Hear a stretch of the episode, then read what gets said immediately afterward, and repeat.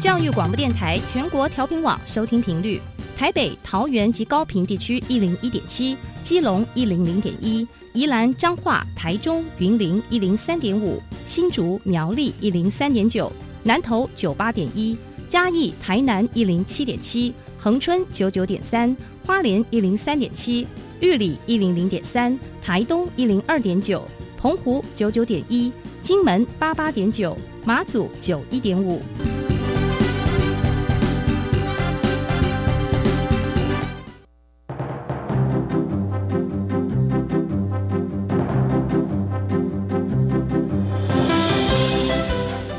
的教育要怎么做，才能使孩子面对未来的社会呢？当我们期待孩子改变的同时，也期待教师的教学方法跟着改变，家长的观念也一起改变，一起携手，协力同行。谢若楠老师带您探索自发互动共好的十二年国教新课程，听见台湾教育的改变。欢迎收听《国教协作向前行》。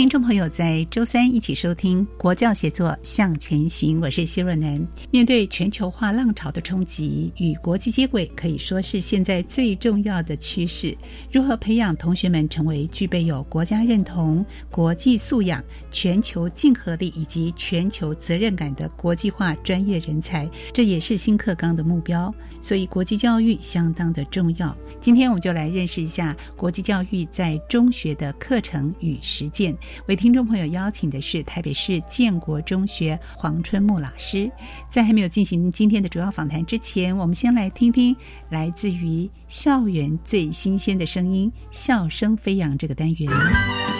你所不知道的校园新鲜事，都在笑声飞扬。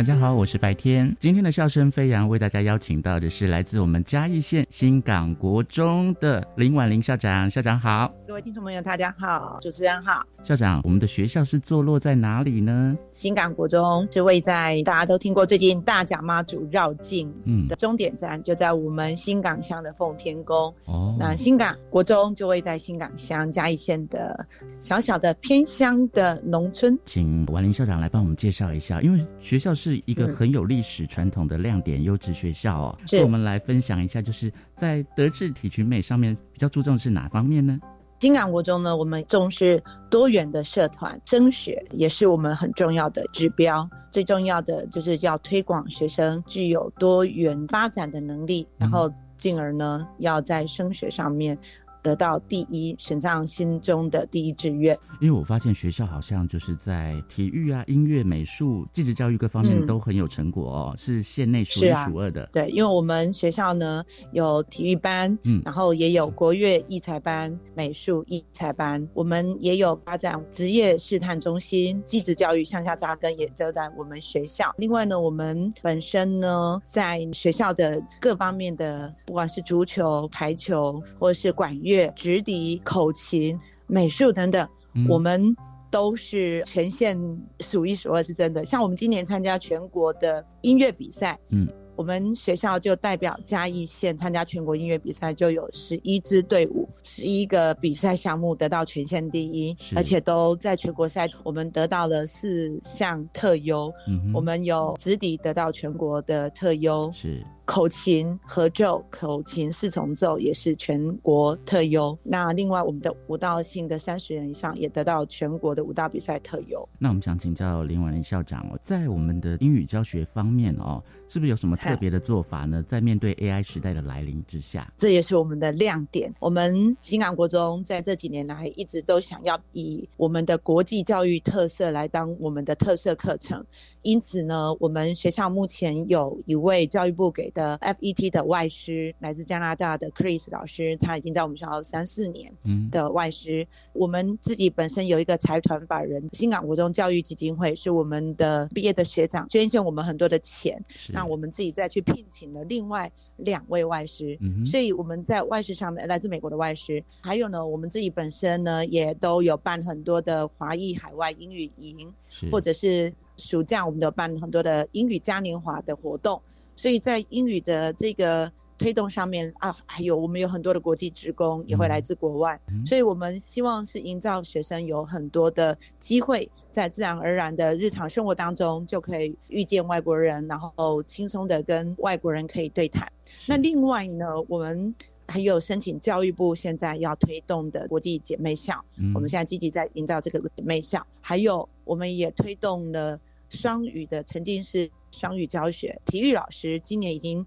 第二年申请这个用英语来上体育科的这种双语课程。是哇，好特别。那也得到我们所有的一年级全部都 对我们所有的国一都是会有用英文来上体育课的，而且做到学生也很喜欢。刚刚校长您提到毕业的学长居然也组成了一个教育基金会哦，很特别。是啊，所以您可以跟我们来简单介绍一下吗？好啊，好啊，就是从地方，我们新港国中，嗯，好，您说。对。我我刚刚有提到说，我们新港国中之所以可以在各方面表现这么的有亮点，可以发挥让学生可以发挥所长。最重最重要的原因就是我们整个新港乡是请全乡洪荒之力在支持学校办好这个教育的工作。大家都知道新港有一个文教基金会，已经三十年。除了这个基金会之外，我们自己本身学校也成立了一个财团法人新港国中教育基金会。那现在的呃教育基金会的董事长是我们一个更新集团的董事长黄文亮总裁，他本身是我们第四届的毕业的一校友啊，也是新港人。我们组了一个基金会，支持我们学校。很多方面的教育，包括我们学生晚上都留下来自主性的晚自习。嗯，那基金会的董事长这边都让所有的学生都可以吃到免费的晚餐便当。是是。那学生五点下课之后，可以不用匆忙的赶回家，就可以先吃完便当，走一走之后就开始晚自习。另外，基金会的董事长我们黄文亮总裁，他一直就觉得英文是很重要，尤其在我们偏乡地方，孩子学英文是可以让他可以从这个乡下看到世界，所以。他一直都希望新港国中在孩子的国际视野上面，在语文的能力的培养上面很重视，希望我们可以，他就跟我说：“哎呀，你要不要请十个外师啊？他都可以来帮忙，都没有问题。”好，但是困难点就是好像很难，有钱很难请到这样的这么多的外国人愿意到这个偏乡小校的地方来。是是，外国人就想在。大台北都会地区嘛，哦，或是高雄。校长，就是从新港乡公所到文教基金会、农会、家长会和新中教育基金会，哇，这么多地方的结合，还有地方善心的人士。那在社区方面，是不是林里长你们也也有就是深入，就是把呃一些城乡教育啊，或者是跟社区来做一些结合呢？有，其实这个都是密切的结合。我们这几年跟新港农会合作的石农教育，嗯，我们有一批非常优秀的青农，是，他都会来我们学校教我们的学生，从我们新港的五购站里面的花卉，新港就是洋桔梗，我们的小番茄，是，还有我们新港的阿巴干，或者是我们的玉米啊，嗯，还有。我们新港的凤梨，我们把这个食农教育也引进到学校，然后农会赞助我们一个小型的温室，嗯，那我们就开一个社团，青农每个礼拜都会来学校指导我们的学生，也因此我们食农教育还得到全国第二名，啊，连续两年，好棒哦！校长可以帮我们分享一下，就是您刚刚讲到的外师哦，基金会希望能够赞助十位外师，但是因为人才 很难寻觅得到嘛，那如果真的可以找到很多外师来，您有什么样的想？法呢，在未来规划，哦，这刚好是我的专长，因为我本身是教英语，那我也是嘉义县的国中英语辅导团的召集人。我觉得我们的孩子哦，如果今天可以有十个外师在新港国中的话，是。我们一定每个年级每一班每个礼拜都可以有一节外师的课。我们总共有几个班级呢？我们现在目前有三十三十五个班级，因为少子化也一直在降下来，因为我们是全县最大的学校。另外呢，我们希望的就是让孩子沉浸在这种 emerging English 的环境当中，自然而然。我一直认为说，语言的学习最高超就是要跳脱它是一个 subject，它是一那一门课变成不是一门课，是它应该是一种 tour，对不对？就是一个工具。所以如果一大早起来之后，从进校门口就会有一个外师跟着孩子问早到好，在那边用英文，然后进来之后呢，我们的广播。DJ 中午的 DJ，嗯，然后呢，在下课时间坐落在每个角落里面的学习角，都有一些外师可以自然而然跟孩子在做招呼、日常生活的对话跟英语。再进到课程，再进到社团，然后最后如果还可以有一些机会的话，我觉得可以让这些外师带他们的专长，在听说读写各方面，我们都可以让孩子去进行。然后接下来，我也很希望这些外师可以向下到我们新港乡其他的六所的学区国小，都去支援他们，让我们的英语教育可以从小国小就开始扎根。真的，尤其在嘉义县，到国小的英语师资是十分不足的。嗯哼，新港国中来当一个 center，然后来。分享我们的外事的资源给所有的学区的国小，然后进而他们从小扎根之后进到国中来，他就不会有一个很大的落差在这里，或是恐惧讲英文。是啊，我们发现林婉玲校长您的共好的精神真的是嘉义人就是要挺嘉义人，孩子都是需要被照顾到的。嗯，我们的那金港妈祖伯公哎，伊娜哈那嘎赫哈妈照的俄乐。嗯，对，最后请我们的林婉玲校长来分享学校未来的愿景。我希望呢，我们新港国中呢，从社区到家长，然后呢，从老师到学生，我们每一个人都可以用心的彼此分享。我们都说，我们希望可以骄傲的爱着、守着我们心目中的新港国中。我一直都觉得，我们的教育是用心去感动心的一个园地，用心努力的这个过程，最后一定会感动。会产生一些感动人心的故事，尤其是在这个少子化的困境当中，每一个孩子都是宝。新港国中虽然位处偏乡，但是我们的孩子毕业之后是具有国际视野，甚至都可以有国际的竞争力的。今天非常开心可以邀请到我们嘉义县新港国中的林婉玲校长跟我们的分享哦，谢谢您，谢谢，谢谢大家，拜拜。我是白天，笑声飞扬，我们下次再会喽。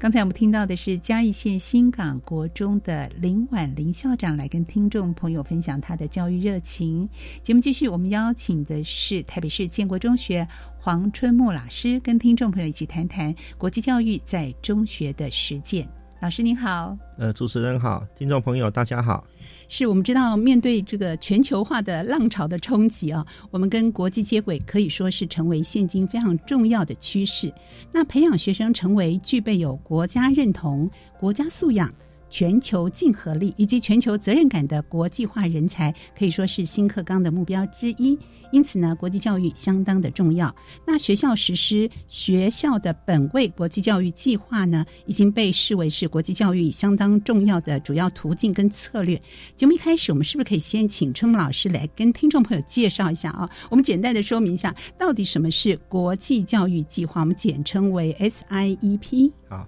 呃，我想分两个部分来谈呃这个重要的议题哈。那第一个部分是什么叫做国际教育？那我举一个很简单的例子哈，那个很多的人听到这四个字，大家第一个想到的就是呃讲英文是啊，第二就是出国玩啊。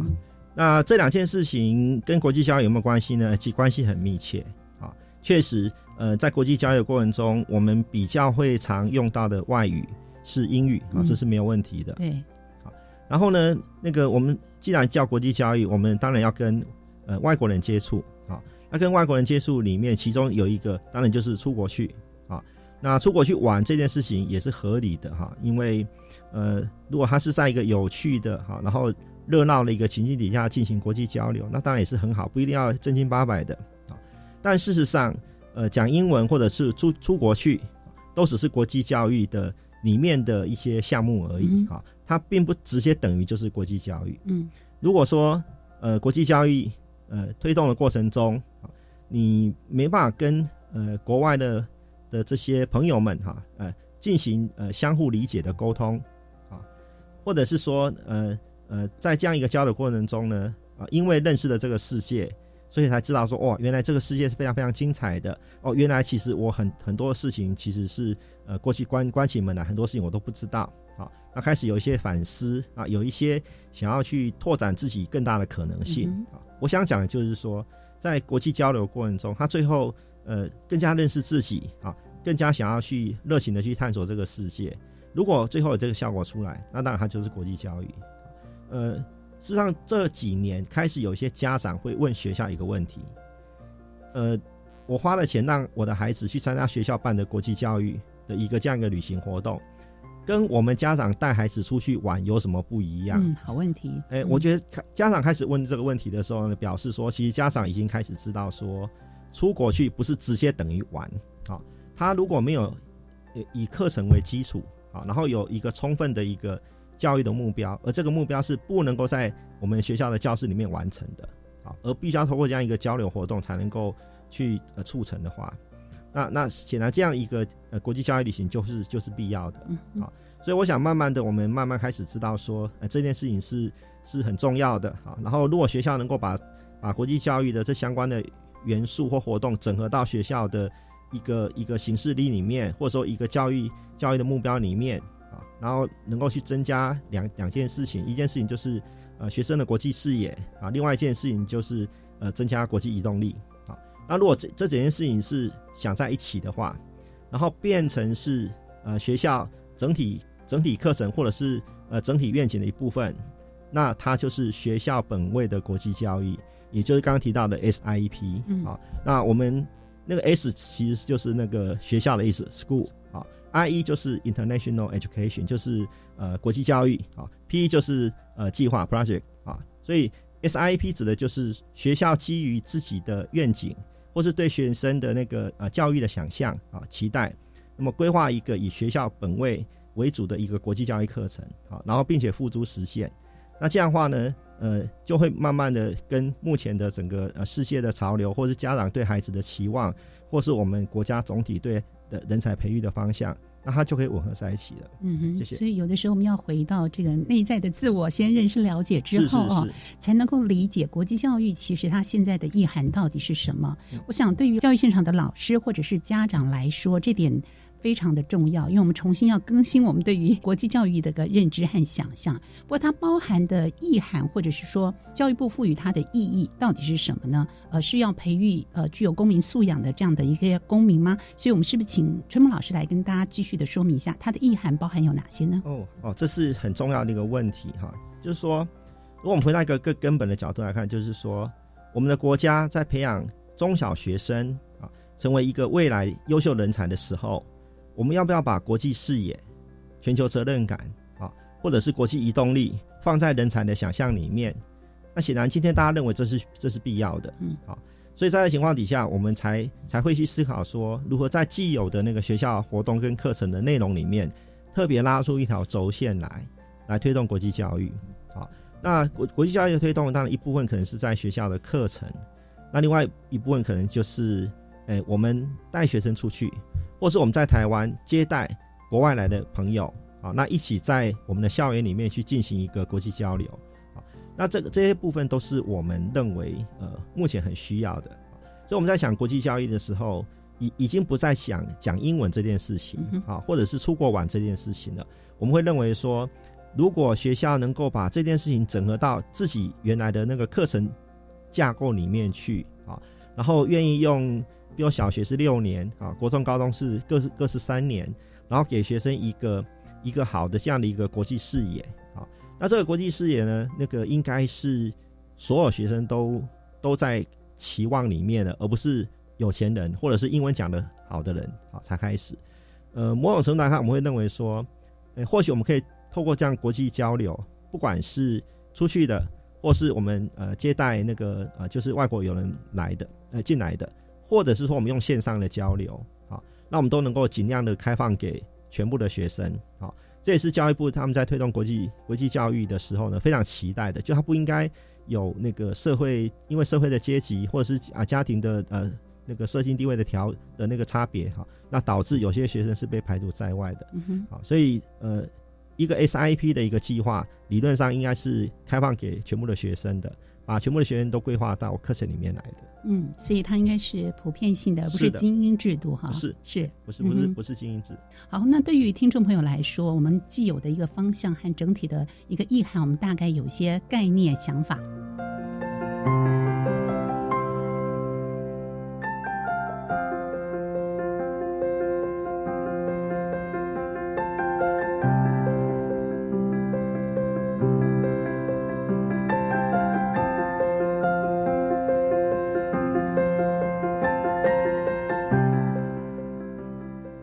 在高中端来说啊，到底要如何进行这样的一个计划？我觉得也是听众朋友非常关心的啊。那到底应该怎么样计划呢？嗯，呃，目前我们在推动相关计划的时候，我觉得说，呃，大概可以分两个重点。第一个重点就是说，我们非常非常的希望，呃，让整个在台湾推动的国际教育跟联合国目前在推动的永续发展目标 SDGs 的十七个目标能够能够结合在一起。好。那为什么要这样做呢？因为当我们做这样一个结合的时候，其实我们在比较容易跟国外的相关的伙伴学校对话，因为那是共同的语言或共同追求的目标。这是第一个啊。那第二个就是说，我们其实也花了一些时间去检视 SDGs 这十七个目标。嗯，我们发现台湾在过去这几年来想要推动的一些重大议题，其实都已经整并在里面了。好，那既然是这样的话，我们就我们就不需要再。另外多一套多一个架构是是专门在台湾做的，好，因为我们只要经过一些整合之后，它都可以进入到十七个永续发展目标，而它又能够跟国外的伙伴学校去做直接的沟通，因为它是一个共同基础，好，那这是很重要的。那再就是说，我们在做呃校内的一个相关国际教育课程的一个规划的时候呢，我们大致上最简单来讲就分为两大方向，一个是国际议题的讨论。那这些国际议讨论其实就在 SDGs 里面。另外就是我们希望学生透过国际教育能够去进行跨文化的理解，啊，那有一个多元文化的这样一个涵养在里面，啊，所以我们可以这样想象，我们的学生能够跟不同文化背景的人，啊，很容易的去进行相互的了解，因为他具有跨文化沟通的能力，同时呢，对于当代全球重大议题。又有一定程度的涉略，嗯哼，那当然，呃，就我们刚刚提到的国际视野、国际移动力，那这就是一个非常非常重要的基础了啊。所以，我目前大概比较聚焦在这个地方，嗯哼。所以，对于学生来说，我们怎么样来对于国际的议题有一些讨论，同时呢，我们对于跨文化又能够理解啊。那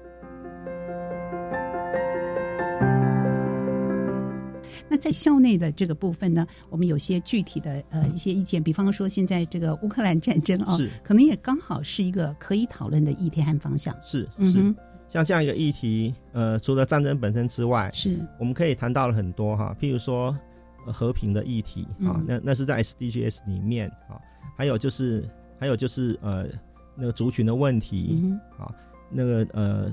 饥饿的问题啊，那这一些这些其实在俄乌战争里面，我们可以看得到啊。另外就是像呃，因为呃区域的冲突导致的一些呃全球的物价哈，或者是或者是一些像能源哈这样的一个一个连带连带的一个波及。那这一些其实都是我们可以去呃利用这个机会跟学生讨论的。事实上，时事这件事情本来就是在国际教育里面我们最能够呃就是把握机会去进行机会教育的。而且最重要的是说，很多科目都可以进行这样的讨论。呃，不是只有公民课哈，地理课、那个呃历史课，或者是像那个呃自然科的课程啊，或者是像呃就是艺能科，你可能想象不到艺能科的一些活动。那其其实他们呃他们呃，譬如说呃乌克兰或者是隔壁的波兰的许多音乐，他们他们面对啊长久以来面对那个东边的俄罗斯、西边的德国长期以来的那一种那一种那个呃区域的那个冲突，其实有很多音乐创作。我甚至看到音乐课，音乐老师也在带这样的活动，通过音乐去认识这个世界。那我觉得这都是呃，我们目前在学校去做国际教育的时候，它可以比较活泼多样的一个一个样貌。是，所以如果我们从共同的一个语言架构 SDGs 来做一个议题的探讨，我们就可以结合时事，结合我们的国际教育，让这件事情走得更加顺畅。好，我们下段节目继续请春梦老师来跟听众朋友分享。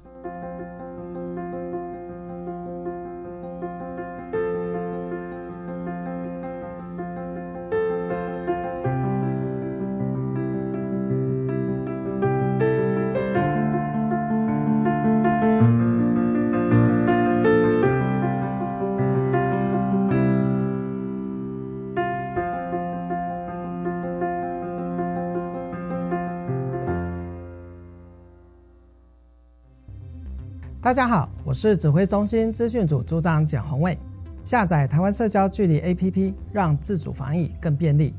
如果您曾近距离接触确诊者，APP 会发出警告通知，提醒您留意身体状况。如有症状，请先快筛或前往就医，避免搭乘大众运输工具。使用台湾社交距离 APP 可以保护自己及他人。有政府，请安心。以上广告由行政院与机关署提供。母亲对孩子的爱比天高，比海深。面对毒品低龄化，新型毒品像是毒咖啡包、毒糖果，甚至是巧克力、泡面，都有可能是毒品伪装的。请家长们要特别留意孩子的交友状况，多培养孩子的兴趣和运动哦。我是白天，每周六下午五点零五分到六点，欢迎收听《无独有我》，祝福妈妈们母亲节快乐。同学们，你们知道我们身体、心理、情绪、智力等状况都会相互影响吗？不知道。有氧势能比较好的人，脑部获取氧的能力也会比较好，看书的持久性和专注度也会跟着提升哦。太棒了！养成每周至少运动一百五十分钟规律运动习惯，大家都可以头好壮壮，身体好。耶！以上广告，教育部提供。我们是台湾弦乐团，我们都在教育广播电台。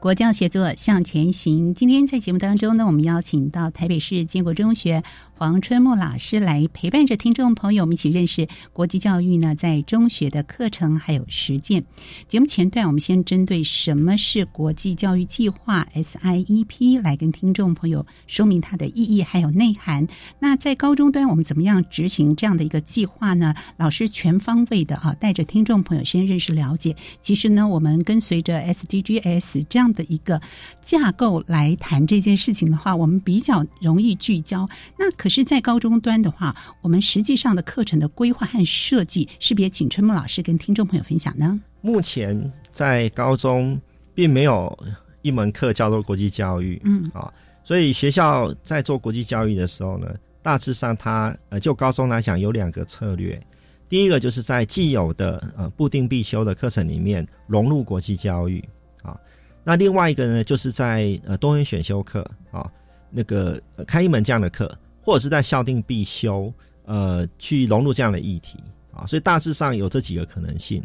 另外，就是在我们刚刚讲的都是正式课程，对。如果我们是在非正式课程的话，呃，那大概呃，在学校的呃习惯里面，非正式课程，尤其是办呃交流活动，大概都是归学务处管。好，那如果从就学务处的角度来看的话，他就会规划一些。呃，可能我们过去叫做课外活动啊，或者叫做社团活动，或者叫做国际交流啊。呃，他跟社团可能跟跟社团可能没有关系，但是他学校可能就办一个计划啊，申请一些经费，然后来办这样的一个交流活动。那这个部分其实大概都都有啊。所以简单讲，就是有一些是在那个我们我们每一天的课程表里面的课程啊，那有一些是融入议题，有些是专门开一门选修课。那如果是在课表外面的，那大概就是我们就办一些交流活动，那他可以透过社团或透过课外活动，或是透过一些呃特特定的方案来来进行这样的一个出国或者是呃迎接呃国外友人来台湾啊呃那个进入校园进行呃交流学习的这样的一个一个安排。那目前我们的的做法哈，如果以那个融入课程来看的话。那就看每一科啊，每一科的的呃的的可能性哈。那按照我这几年来经验哈，我觉得啦哈，那个最困难的科目大概比较是数学，是数学会比较困难一点哈，因为跟跟学科特性有关啊。所以如果是数学要融入国际教育的话，很很多都跟计算有关啊，统计有关。呃，比如我针对某一个国际议题，我通过数据去做分析啊，这当然是数学课比较常做的事情。那如果数学课之外的话，大致上就可以进入到比较实时内容的议题啊，譬如说。呃，一些跟能源有关的，那就是物理化学啊，可以去看；跟生态有关的哈，在 S D 区里面，那可能生物或者或是甚至地球科学，他们都可以做了啊。啊，当然这些议题呃，在历史、地理、公民也大家都有机会去做讨论。那至于语文语文科的话呢，主要是涉及到选文。如果选文选进来的是跟国际议题有关的话，那当然在国文课或英文课，自然它就可以操作。除此之外呢，就是我们也透过那个双语的教学啊，去跟国外的伙伴进行呃相关议题的讨论。好，那这也是国际国际教育很重要的面向。好，所以我们大致上可以看到两个模式：一个是我们在自己的教室里面自己针对重重要的国际议题进行讨论、进行学习，这是一种；另外一种就是我们准备好的一些相关的议题，好，然后跟国外的学生。进行呃线上的交流，或者是实体的交流啊，那大家就共同的议题呢，来来进行呃相互的讨论。那这件事情我觉得相当有意义的是，我们早些年的那个国际交流哈，通常就是介绍自己、介绍学校、介绍自己每天在干嘛啊。那这个部分我们现在把它当做是破冰活动，而不是国际交流的主体了。我们希望把国际交流的主体是放在见面前，我们就讲好。我们要谈什么议题啊？双方都觉得很有意思的啊，那我们就见面的时候，不管是线上或实体的交流，我们就可以进行这样的讨论。那因为要进行这个讨论，所以大家在交流前要先做功课。嗯，我们现在比较希望的国际交流是在这个地方啊，所以那个这样的话，我们就可以在相关课程里面，我们可以先帮学生做相关的这个。呃，那个知识的补充哈，或者说是议题的讨论啊，或者是呃相关论点的铺陈，或是资料的收集。那这样在交流的时候呢，双方就可以就可以互通有无啊，交换彼此的看法啊。那在这样一个基础之上，我们就会想到说，如果我们能够利用这机会去把彼此的那个语言沟通能够做好，那当然是更好。我们慢慢就发现说，其实，在国际交流的情境里面，去进行双语教学是最自然的，是最自然的。所以慢慢，我们也我们我们一些呃，对于这个议题相当关心的老师们，就会觉得说，如果如果我们想要让学生英语学得好，或是双语教学的品质能够提升，最重要的一个情境就是国际交流。好，所以意思是什么呢？意思是它是一件事情，不是三件事情。嗯，我们如果把它事先课程规划好的话，它同时可以让国际教育、英语教育跟双语教育都能够做好。嗯，这是最理想的状况。但是它就需要整个课整体的课程设计啊，这也是我们最近呃大家慢慢会觉得说，我们关心的点应该在这里啊。那这样的话，那个呃，我们后面的的许多的那个呃，就是不管是正式课程的一个规划跟推动，或者说是我们刚刚提到非正式课程的一些交流，或者是社团的活动，其实都在这样一个架构底下，其实都可以一气呵成，而不是。而不是说啊，这是学务术的事情啊，这是教务处的事情，其实它本来就是整体学校的事情，就能够回馈我们刚刚提到的学校本位的呃整体课程发展。嗯。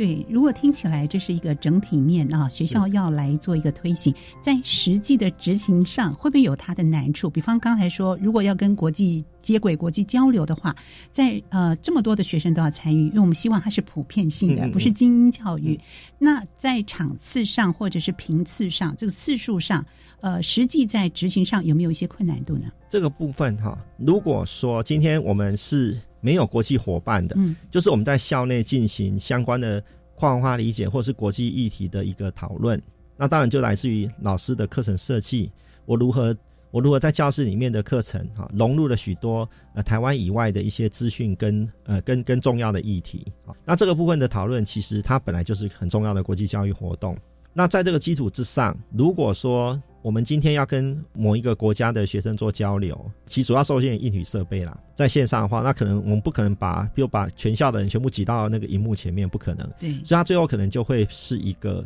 呃部分学生参与的这样一个状态。那我们现目前看到模式，可能就是说，呃，如果对方的学校愿意呃有意愿的话，那也许我们可以分成分成几个场次。可是这对台湾来讲最大困难是，我们的学校规模通常都比对方大，对方学校的学生也许全部都上了，我们也许只上了呃四分之一、三分之一而已。哈，这这是一定会存在的啊。所以，那个在这情况底下，我们要确保的就是说，我们至少在没有国际交流的状态底下，相关的呃跨文化理解或者是国际重要重大议题的讨论，是每个学生都都可以参与的，嗯，啊，都可以表示意见的，都有学习的一这样的一个一个呃成果的，啊，那在这情况底下，接下来我们就是呃透过线上的交流来进行深度的那个国际教育的学习。那再来的话，就是说我们透过呃实体的那个交流活动，也许在疫情之后。那个有实体的交交流活动了，这时候呢，我们特别要把握的是国外的伙伴来到台湾，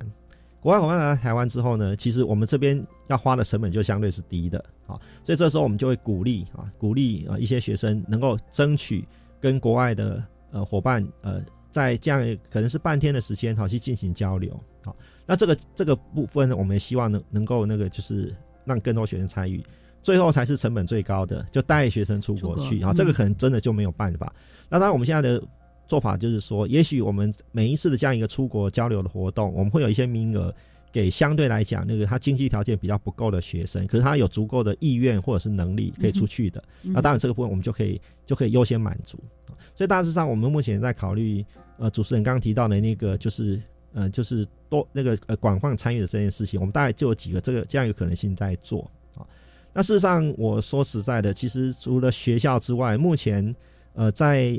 在那个呃教育部或者是侨委会或是外交部，甚至甚至很多民间的组织哈，其实这样的一个国际交流活动相当的多啊。那有一些呢，其实是免费的啊，但是你要去，可能你要去做争取啊。那有一些可能是它是要付费的。那我觉得这个部分以台湾来讲，慢慢的，它的它的它的机会的多样性是很多的。所以通常我们对高一的新生，我们都会跟他讲说，有有这么多的可能性，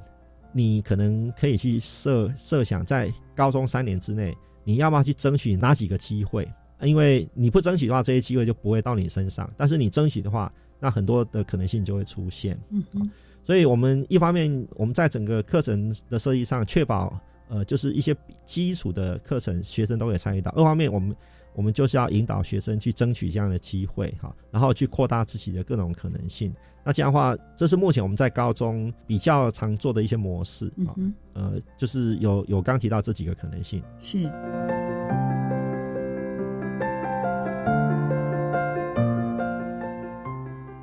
我们也知道春木老师是历史老师啊。过去您非常强调说，高中生的历史思考，他的学习是非常重要的一件事情。我们是不是就可以举例来说明历史的学习跟我们国际教育这中间的关联性是什么呢？好，我就举一个例子哈。那几年前呢，刚好就是有一些机缘啊，所以我们要跟那个黎巴嫩的那个学校做一些交流。那大概就是就是。高高高中生啊的这样一个交流，那就按照我们刚刚讲的模式，我们我们就会要学生说，啊，你想想看，我们要跟人家交流什么？嗯，啊，那人家要跟我们交流什么？就我们的这个小高一哈，我们一个班小高一就想说，哦，我们要跟黎巴嫩聊战争，然后呢，那因为学生表决嘛，哈，那我们就尊重学生的表决，我们就跟对方老师讲说，我们的学生想要跟你们的学生聊战争，结果呢，那个黎巴嫩那边的老师立刻就说，哦，我们的学生不懂战争，我们没办法跟你聊这件事情，我们就被打回来了。打回来之后呢，我们几个老师就在讨论说，黎巴老师说黎巴嫩的学生不懂得什么叫战争，嗯，其实我们学生也不懂啊，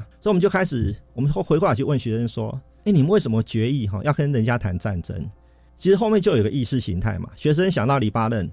烽火漫天，一天到晚在打仗，可是不是这样的，所以你就可以看到说，其实我们我们是带着一个偏见在看待人家的。而人家的老师认为说，他们的学生才高中生，没有资格谈战争，他对战争根本不了解，好吧？那这个议题就被打回来了。好，现在我们就开始谈，谈的时候呢，后来因为对方说要跟想要跟我们谈宗教，好，那我们就诶觉得很好，所以我们的学生就说好，要谈宗教很好，我们分享台湾的信仰啊，你们分享那个伊斯兰教，然后呢，我们把这个想法提提过去的时候，又被打回票了。哦，嗯，为什么？哎，不是他们提出要谈宗教，因为他们要谈宗教。嗯，可是呢，很抱歉，他们那个学校是基督教学校，所以大家对宗教的信仰是不一样。是我们也是以偏概全。我们认为他们是那个 伊斯兰教，可是他就不是。实际上，我们后来就跟学生讲一下那个呃中东地区的历史嘛。嗯嗯，其实他那边有基督徒，基督徒是很合理的事情。嗯哼，好。好，好吧，那他们是基督徒嘛，哈，所以那就聊基督教嘛，啊，OK 嘛，我们就讲我们的我们的台湾的信仰啊，他们就讲基督教。结果对方的学校后来就觉得说，我们真的好像很想要了解那个伊斯兰教，所以他们就邀请隔壁学校是伊斯兰教的学校，所以他们就邀请了那个一些朋友进来跟我们做交流。我们学到第三门课，哎，原来他们是可以和平相处的啊，就在隔壁，而且在同一个场域里面过来，对。所以我们还没有政治交流，我们学到三件事情。嗯嗯，一个是我们何德何能可以跟人家谈战争；第二件事情是哦，原来他们边有基督徒；第三个是哦，原来基督徒跟跟那个穆斯林哎其实是可以和平相处的啊。至少在学校阶段还没有交流，就就就学到这些。那接下来我们的难题是什么呢？我们的学生要分享台湾的信仰。我说实话啦，那个台北的学生哦，谈这件事情有点困难。跟中南部学生不太一样，我们的学生，台北的学生，就我的理解是，好像没什么很明显的信仰啊。你说要聊，当然后后来对方指定我们要聊道教，因为他人家做了功课，嗯，啊，那我我看我们的教室里面有谁能够聊道教的，大概学生大概都没办法，连老师都可能都有一些困难啊。可是对方他们本身要聊谈基督教的事情是没有问题，因为他那就他们的日常，嗯，啊，所以我们为了这件事情，我们学生当然就要去。收集资料啦，哈，那准备一下那个怎么怎么去跟呃国外的朋友介绍道教这样一件事，这样的一个一个重要信仰。我们刚举的这个例子，其实呃历史老师哈，历史老师在这边，其实我们我我大概就开始去呃利用在这个过程中，我们可以跟学生去谈，主要是中东。那事实上，我们的历史课在中东这一块的琢磨，说实话都在聊聊战争。我说实话，都在聊战争。可是事实上，我们那个对于战争之外的中东啊，或者是或者是呃西亚的这个区域，其实我们的认识是很少的啊。另外一件事情就是，学生在地理课学到的西亚，跟在历史历史课学到的中东，其实他们是不会整合在一起的，啊，它是断开的啊。那事实上，那个我们要去了解那个整个中东的情势，你必须要在一个西亚的那个地理结构底下去进行讨论，好，你才有办法去了解，呃，譬如说那个苏美的时代，啊，苏美时代就是呃两河流域的那个阶段，啊，或者是到那个当代的那个中东议题，啊，其实它是可以整合在一起的。那呃，我记得当初我们我们在这个议题的那个那个，其实就是短短的大概两三个礼拜的这样一个国际交流过程中。我们突然之间把许多那个就是原来在课堂上死板板的历史的学习，或者是地理的学习，或者是说呃我们对那个呃伊斯兰教的了解哈，基督教的了了解呢，在这个样一个国际交流过程中，其实就有了一次重新理解跟呃厘清的那样一个过程啊。那那只是一个线上交流。我在想，如果说我们有有实体交流，人跟人实际的互动的话，不管是他们来或是我们去，我想那个学习会更深刻。所以，呃，我会觉得我们这几年的那个国际交流的经验，哈，或者是国际教育课程的一个学习，我觉得如果能够适度的跟我们既有的课程做整合的话，那是一个非常非常棒的一个学习的经验。的确是啊，所以光是这个主题的定定，还有各种层次的思考，以及我们如何向对方提问，这些都是学生在学习的过程里面一步一步可以跟着老师还有课程的设计，我们可以体会到的。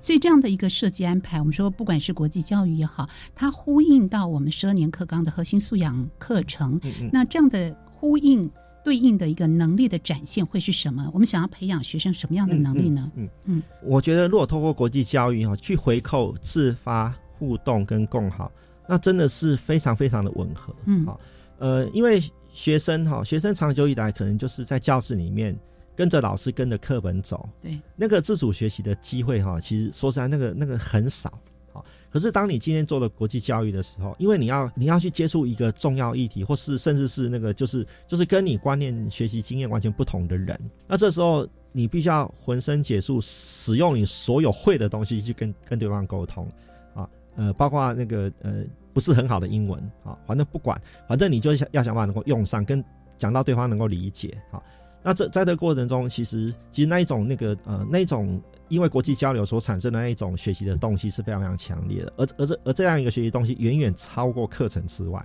他需要做自主学习。然后互动的部分就是说，就是说因为国际教育本来就是要求能够促成相互的理解，这边当然所谓的相互理解就是对等跟尊重。然后我我了解你，你也了解我。我要想尽办法让你了解我，那但是你要想尽办法让我了解你啊，所以双方其实是有诚意的啊，然后是对等交流的啊，所以这样一个互动，其实那种沟通表达或者是设身处地的能力是一定会出现的啊，就算你原来课程规划里面没有琢磨这一块，它也一定会出现啊。那更好的部分就是说，那我们对于那个矿化理解或者是那个重大议题，我们有没有一个更好的愿景、更好的想象？那我们能不能展现一个呃积极的行动？好，那或许我们没办法进行那个跨国的这样的一个一个实现，我至少能够在台湾把这样一个有国际连结的重大议题，我在台湾做在地实践，然后你在你的国家做在地实践，那我们再来做，再来交换彼此的经验跟心得。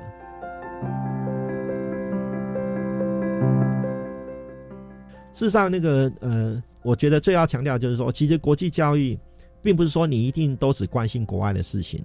国际教育有有另外一块很关键的层面，就是说我能够看到台湾议题的国际脉络，或是台湾议题的这样一个国际连接，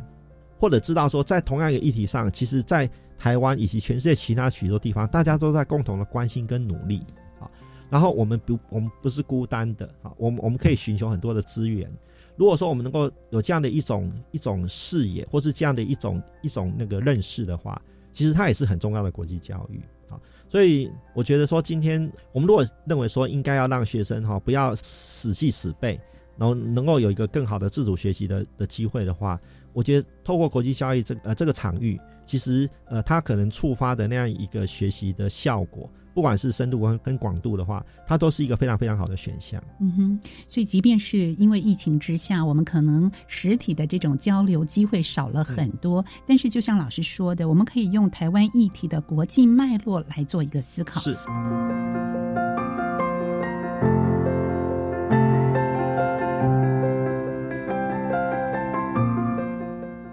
们是不是也能够举一个例子，帮助大家朝这个部分去思考？即便是我们现在，呃，在我们现在所处的呃这个地方，但是我们还是有不一样的视野，可以朝向这个方面去规划呢？OK，呃，譬如说我们之前呃有带了学员去讨论呃那个水水资源的问题，嗯，好，其实台湾台湾是全世界呃非常缺水的国家，相当相当缺。好，可是我们印象中台湾的。下雨很多啊，好，我们的那个年均啊降水量其实也都很高。那为什么我们是缺水的？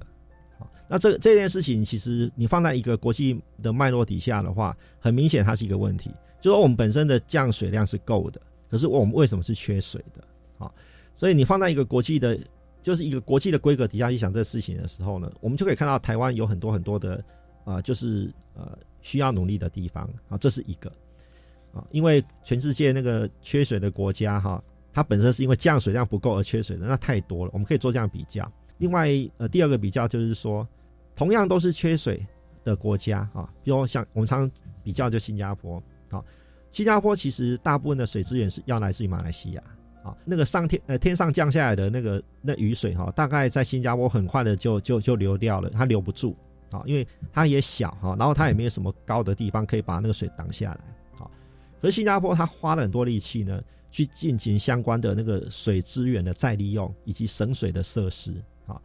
那所以慢慢的，他们有很多宏大的愿景哈。呃呃，几年之内要做到什么样的地步哈？几年之内要拿到那个水的自给率要达到多少百分比，他是非常非常清楚的。那他们用了很多的很多的科技呢，去去进行那个呃水资源的再利用，以及相关的省水的措施啊。那新加坡做了很多。那相对来讲，啊，台湾是不是在这个部分做的比较不够？可是我们在做这样一个议题讨论，我们就突然发现一一个很有趣的事情。新加坡曾经派了好几个参访团来到台湾，呃，尤其是去台积电，因为台积电作为一个耗水的一个一个高科技公司哈，他们的水一滴水可以用六次。台积电，换句话讲，新加坡的那个呃水资源再利用、循环再利用的那个科技哈，有很多是来自于台积电。可是台积电的经验回购到我们台湾整体的这样的一个水资源利用的那个的那个脉络底下说，哎，好像我们的关系不是很密切，好，所以那这个部分是是在国际比较过程中我们才凸显出来的。其实讲白讲的更简单一点，其实我们有科技，可是我们却没有办法利用这个科技回到我们。呃，水资源再利用的的这样的一个重大议题上，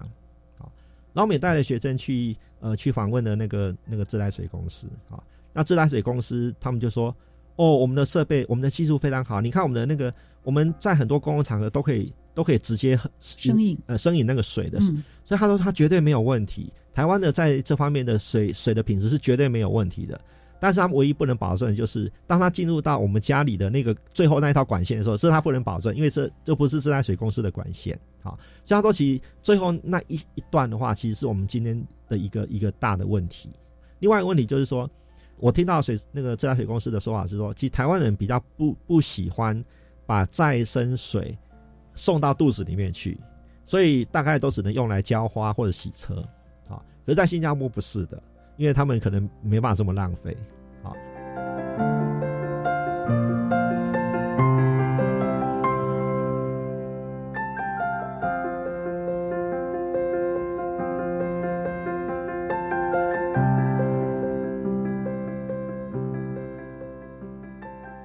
那再来就是像李宏源教授讲的哈，我们有很多的污水处理完之后是直接排放到大海去的，而不是回收再利用的。啊所以我们的我们的处理策略也跟新加坡不一样。总而言之，哈，我们在做国际比较的时候，我们可以我们可以把这样一件事情拿来做讨论。好，那重要的一个前提是因为我们发现，其实水资源这件事情在台湾，它已经是一个重大议题了。可是我们却没有足够的呃这样一个关怀跟实际的行动来面对这个议题。那我们通过国际比较，我们让学生看到说，其实我们忽略了，但是我们有能力。那我们如何把科技的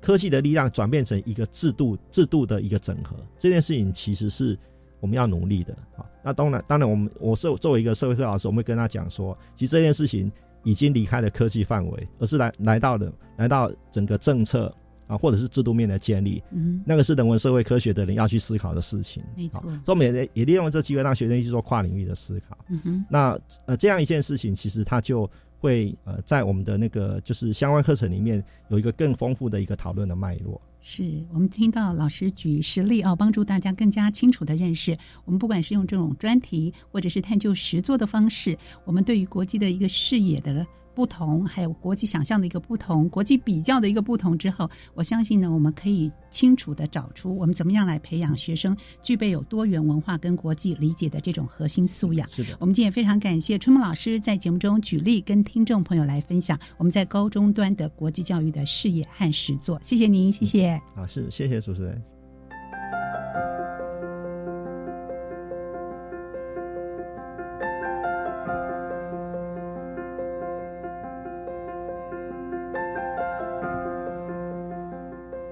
是，我们要感谢所有听众朋友的收听，欢迎您在每个礼拜三下午的六点零五分继续收听《国教协作向前行》。晚安，拜拜。自发学习，师生互动，创造共好校园。